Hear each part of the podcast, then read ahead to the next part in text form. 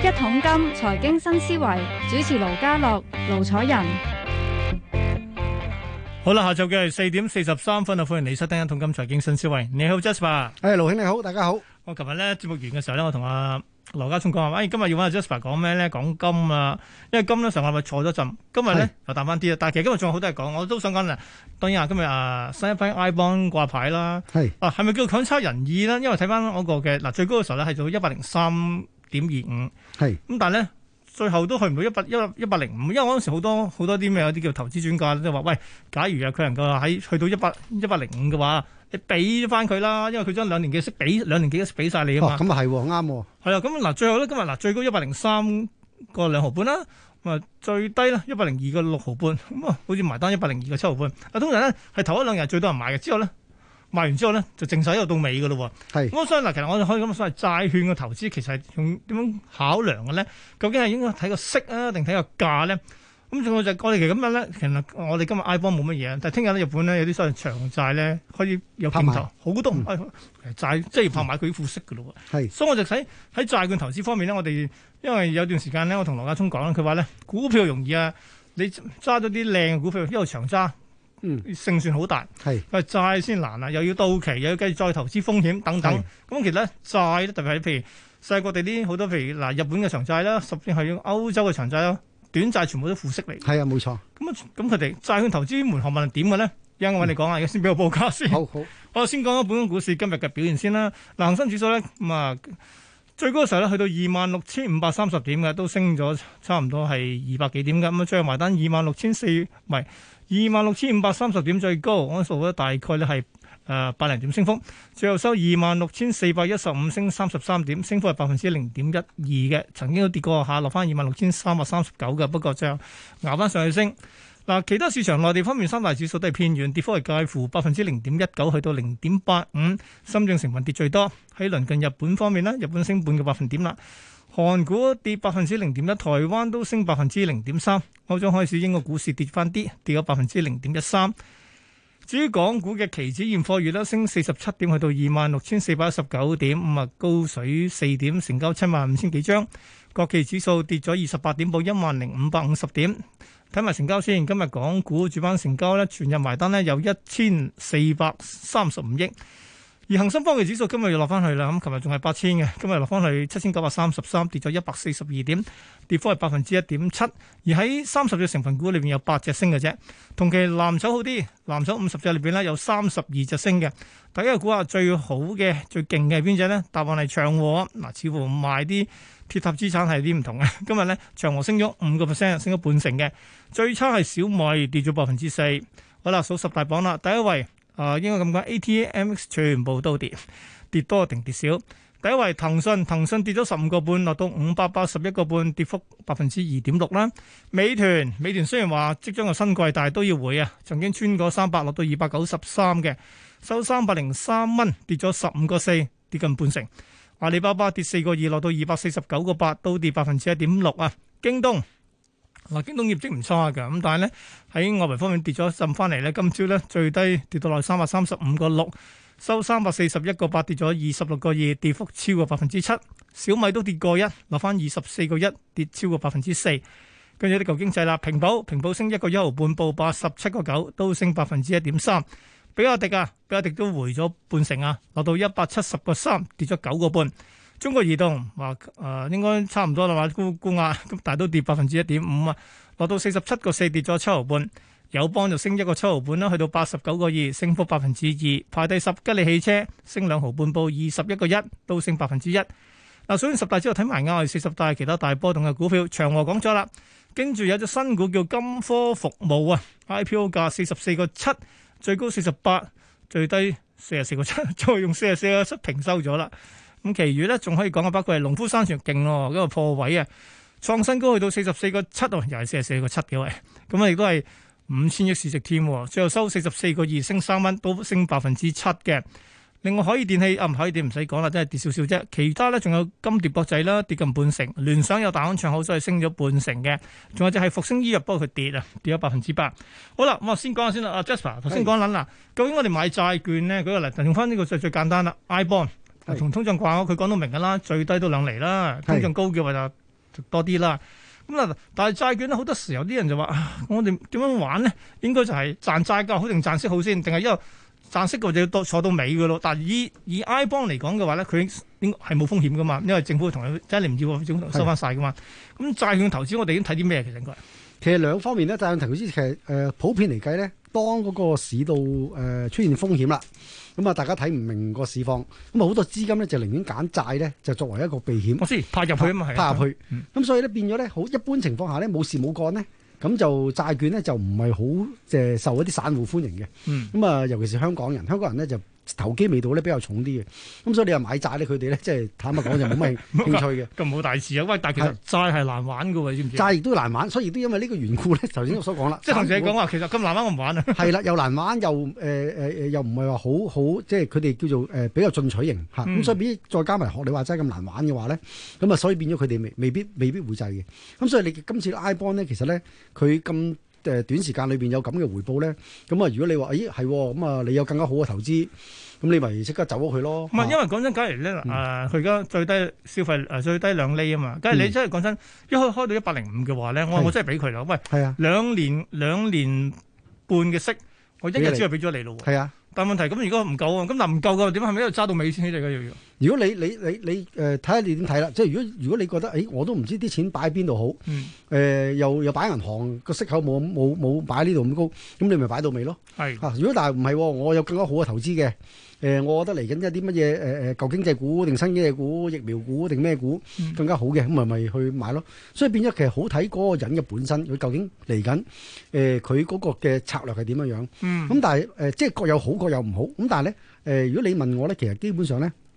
咁啊，我就贊成咧，就真係走咗佢先啦嚇，因為咧世事嘅嘢咧就好難估好難估嘅。 既然咧你一日裏邊咧誒已經叫攞到嗰個回報啦，咁啊，所以變咗唔需要等兩年。咁我我我就會建議投資者咧，咁就換馬咯，咁啊，然後睇下諗下邊啲嗯嗱嘢，邊啲嚇。去翻去換馬咧，又出現一樣嘢啦，嗯就係實再投資風險咯。其實咧喺債券方面最容易出現一樣嘢，大家都知道買開債券嘅朋友咧，你有票面息率俾你嘅，係嗯咁通常票面息率咧就會喺個價度反映翻出嚟啦。但係通常咧，譬如喺美聯儲或者環球息率向下嘅情況之下咧，你嘅息高嘅話，你嘅價會升嘅喎。係咁係相反調翻轉佢加息，咁你價跌落去啦。係咁所以啲人就其實好複雜，甚至話咧所有嘅利率嘅波動啊或者預期嘅話咧，都喺個債價反映翻出嚟。咁係更加重要就係呢幾年。你嗯或者呢十年，或者呢二十年，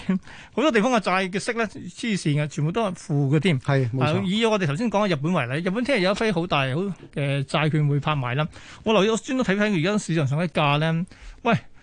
全部負息去到七年啊，七年以後嗰啲啊，先至象徵息有零點幾。梗係你話去到啲咩誒二十年啊、四十年啊嗰啲咧，先至有零點六幾，喂，一厘都冇喎。係啊咁。其實咁低息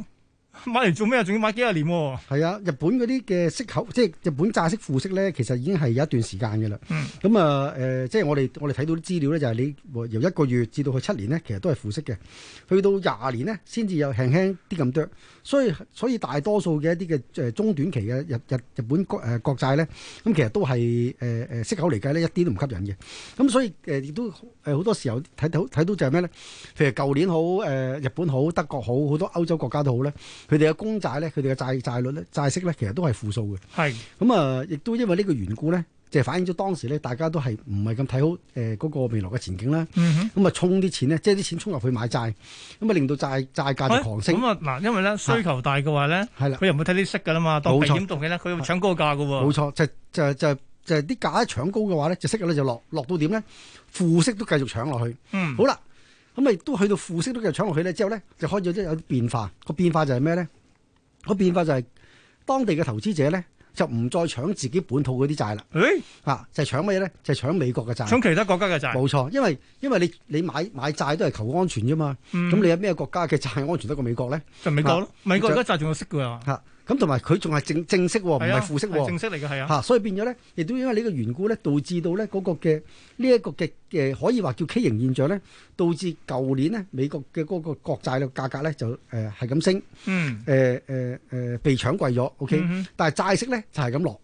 好啦係，因為你但係債息照落計呢你通常價升嘅話，除翻嗰個票面息就會跌㗎啦嘛。係啦但係舊年出現咗其中另一呢個係一個怪現象啦。但係咧，誒、嗰、個呃債價嘅誒誒債息嘅下跌咧，就冇令到個美金跌喎，因為一般嚟計咧，即係美金好多時候同美國債息咧係同步嘅，因為同步居多嗱嘅。呢個就去翻一個比較更加深層次，即係逐步逐步諗啦。因為通常你債息落嘅話嗯咧，啲人就覺得哎時呢個息會低噶嘛，等等咁落去噶嘛。咁你信美元就唔應該咁強噶啦嘛。係但係啲人今時今日啦，美元升跌唔睇息㗎，佢哋話睇個供應量㗎哦。誒舊年嘅情況咧，就係、因為個大量資金由外來嗯就湧入去美國買股票、買美債係， ，OK，誒、所以呃變咗咧外來嘅資金湧入去咧，就令到美金嘅需求量大，嗯，導因致為你要咧轉翻就多啦，美元係先㗎啦，嘛就出就出現一個反渠其道而行，債息一路咁落咧，個美金美金咧一路咁升，嗯，所以舊年咧其實咧誒、個債同息同個美金咧都考起好多大師嘅 就。亂晒。係係啊，冇錯。所以咧，其實係一個即係要好冷靜去諗諗諗得好清楚，就係咩咧？佢點樣騰楞瓜瓜楞騰？點樣去一個嘅嘅嘅嘅嘅叫做誒誒誒誒誒效應，即係蝴蝶效應好啊。即係從而揾到佢嗰個所謂之間嗰個所謂關係變係咗。嗰佢嘅關係係點樣樣？咁、嗯所以咧，你話未來嚟講咧，誒、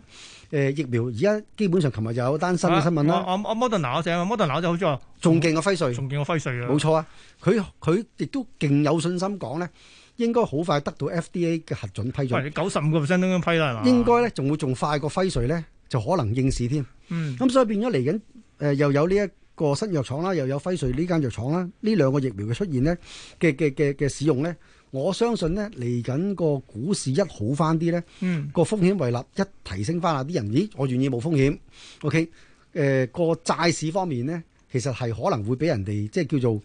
誒、未咁未必咁咁咁睇好嘅，因為我寧願去搏啦，大佬。我個市場唔唔明朗嘅時候，我梗係唔搏啦。喂，個市場而家明朗喎，有疫苗咯喎，OK。咁所以變咗咧，誒、我自己覺得咧，嚟緊誒誒稍後時間咧，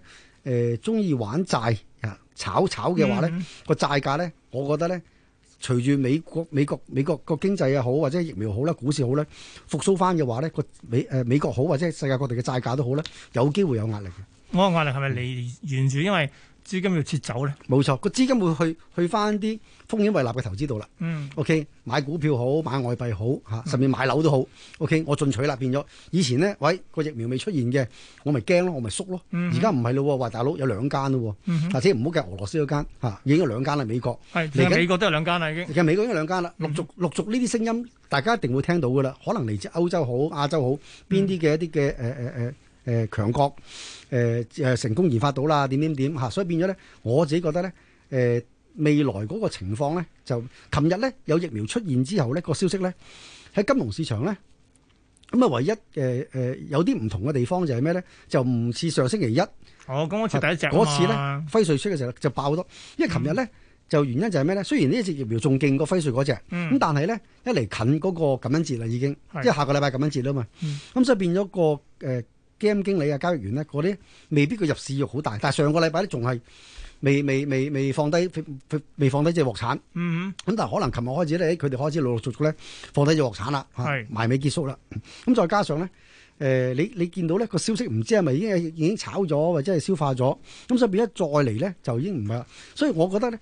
疫苗咧呢一單消息咧有機會喺乜嘢情況下會再發酵咧？嗯就係話唔係話再研發成功啦，就真係可以用得到啦，哦正式宣布啦，哎，正式開始即接種啦。係 FDA 已經批咗你啦，批跟住咗啦，，開始可以一量產針啦針打落嗰啲人度啦。嗯 OK，咁嗰度咧就可能咧就先至會掀起下一個嘅高潮同熱潮。咁所以咧呢一個情況下咧，喂，雖然嗱，誒通常咧，當係批咗，當你投產嘅話咧，快極都幾個星期啦。你預咗聖誕或以後啦，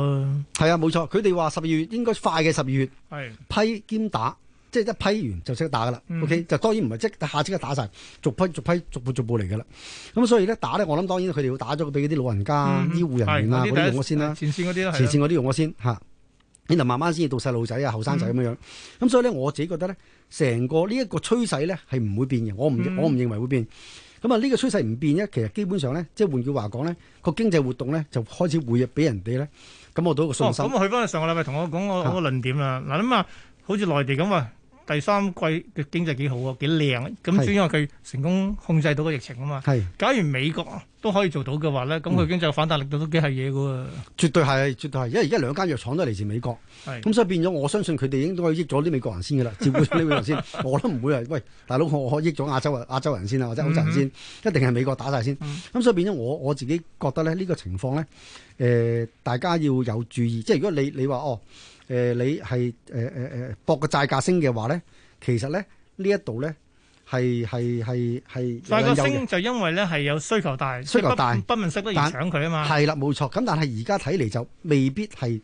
對債價升係有 favor 嗯啊，哼，反而咧，如果疫苗不斷不斷不斷都係話有有有有啦有啦打得啦打得啲錢啦，係節出㗎啦，啲錢就撤出係啦，就金又係啦，yen 都係啦，要係啊。咁所以變咗呢呢啲咧嘅避險資產咧，其實大而家家逐步逐步落去緊一零五㗎啦，已經係。係啊，所以大家大家要小心。所以變咗 yen 我原本都好好有嘅。嗯哼嚇咁、但係咧，礙於呢單嘢咧，我都覺得最 yen 咧，喂、之前我都睇一零二啊、一零一嘅，咁但係而家唔係我我睇返104先啦我見咗頂㗎啦，應該係。嚇，我諗一零四、一零五啊呢段時間之嚟之去先好，啦，仲有就忍唔住就要講下一英鎊啦。哇，係做乜鬼啊？又嚟又亂咁嚟，一點三二喎。啲人話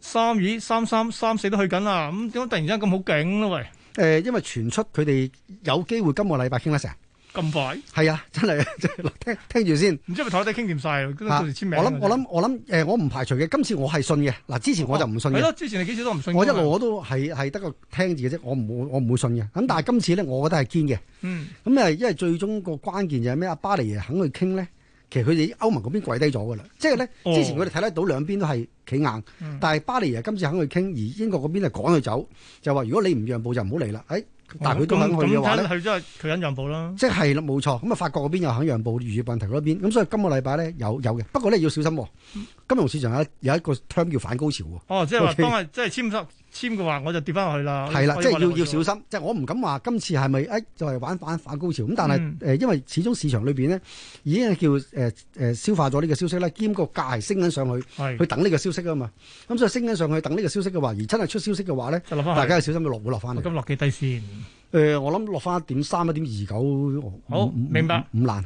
睇住先，下星期係啊再睇過。好好，今日唔該晒 Jasper 同我傾偈，拜拜。拜拜。